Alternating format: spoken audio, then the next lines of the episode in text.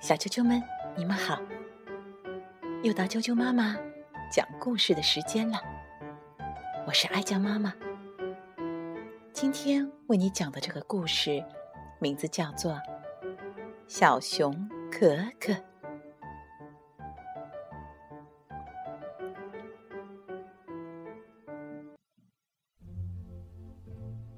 小熊可可。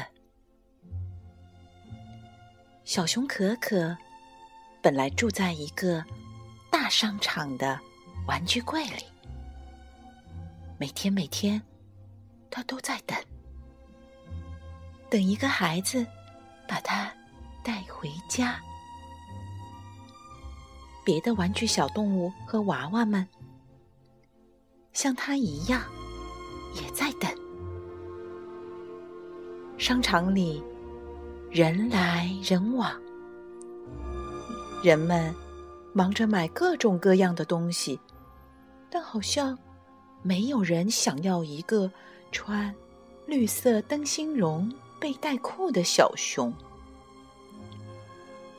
有一天早上，一个小女孩来到可可的跟前停下，她看着小熊明亮的眼睛，一直看着。啊，妈妈，他说：“快看，这就是我一直想要的小熊。”今天不行，亲爱的，他妈妈叹口气说：“唉，我们已经花了太多的钱，而且它看起来不怎么新了。裤子的背带上掉了一颗纽扣。”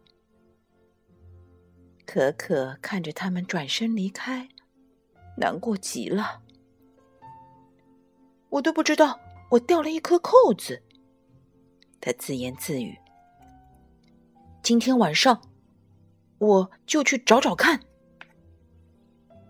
那天夜里，等买东西的人走光，商店关门以后，可可小心的爬下玩具柜。在地板上找来找去，想找回他那颗丢失的纽扣。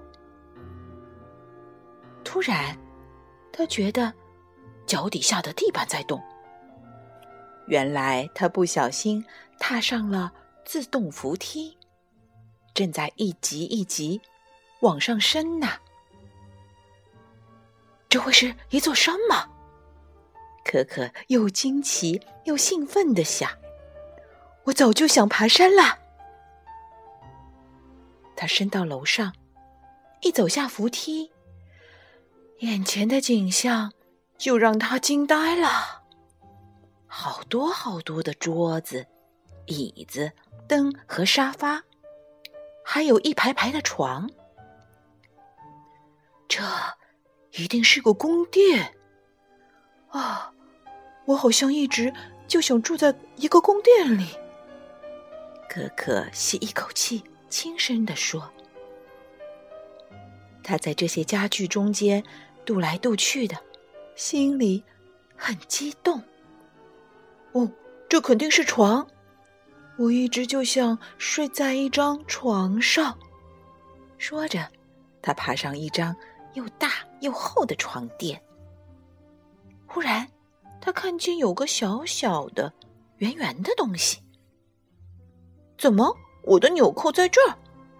他高兴的叫起来，弯腰去捡。可是那颗扣子和其他扣子一样，紧紧的缝在床垫上。可可用两只小爪子抓住纽扣，用力的拔呀拔呀，只听。的一声，扣子拔出来了，他也从床垫上翻滚下来，砰！他撞倒了一个高高的落地灯，乒铃乓啷一阵响。可可不知道，商场里还有另外一个人醒着呢，值夜班的警卫正在楼上巡逻。他听到响声后。马上从扶梯上冲下来，究竟是谁干的？他喊道：“肯定有人藏在这附近。”警卫用手电筒在床和沙发那里照来照去，最后亮光停在那张最大的床上。他看见床罩底下露出两只毛茸茸的棕色耳朵。他说：“你怎么上楼来了？”警卫把可可夹在胳膊下面。走下扶梯，把它送回玩具柜，跟别的小动物和娃娃们放在一起。第二天一早，可可刚醒，商场的第一批顾客已经来了。有一双温暖的眼睛正笑眯眯的看着可可，正是昨天那个小女孩。我叫丽莎，她说：“我想要你做我的小熊。昨晚我数了数小猪存钱罐里的钱，妈妈说我可以带你回家。要我帮你把它装进盒子里吗？”售货员问。“哦，不用了，谢谢您。”丽莎说完，抱起小熊就往家走。她一口气。跑上四楼，进家门，直接跑进自己的房间。可可眨眨眼，这儿有一把椅子，一个带抽屉的衣柜，小女孩的床边挨着一张小床，正好是他的大小。这个房间小小的，一点儿。也不像商场里那个豪华的宫殿。这一定是家，他说：“我一直一直就想要个家。”丽莎坐下来，把可可放在腿上，给她的背带裤缝上纽扣。我喜欢你本来的样子，他说。不过系好背带。你会更舒服些。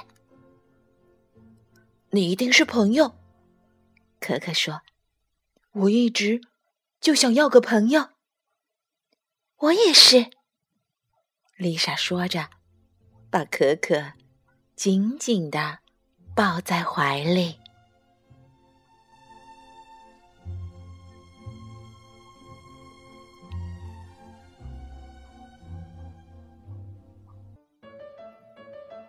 小啾啾们，今天的故事就讲到这儿。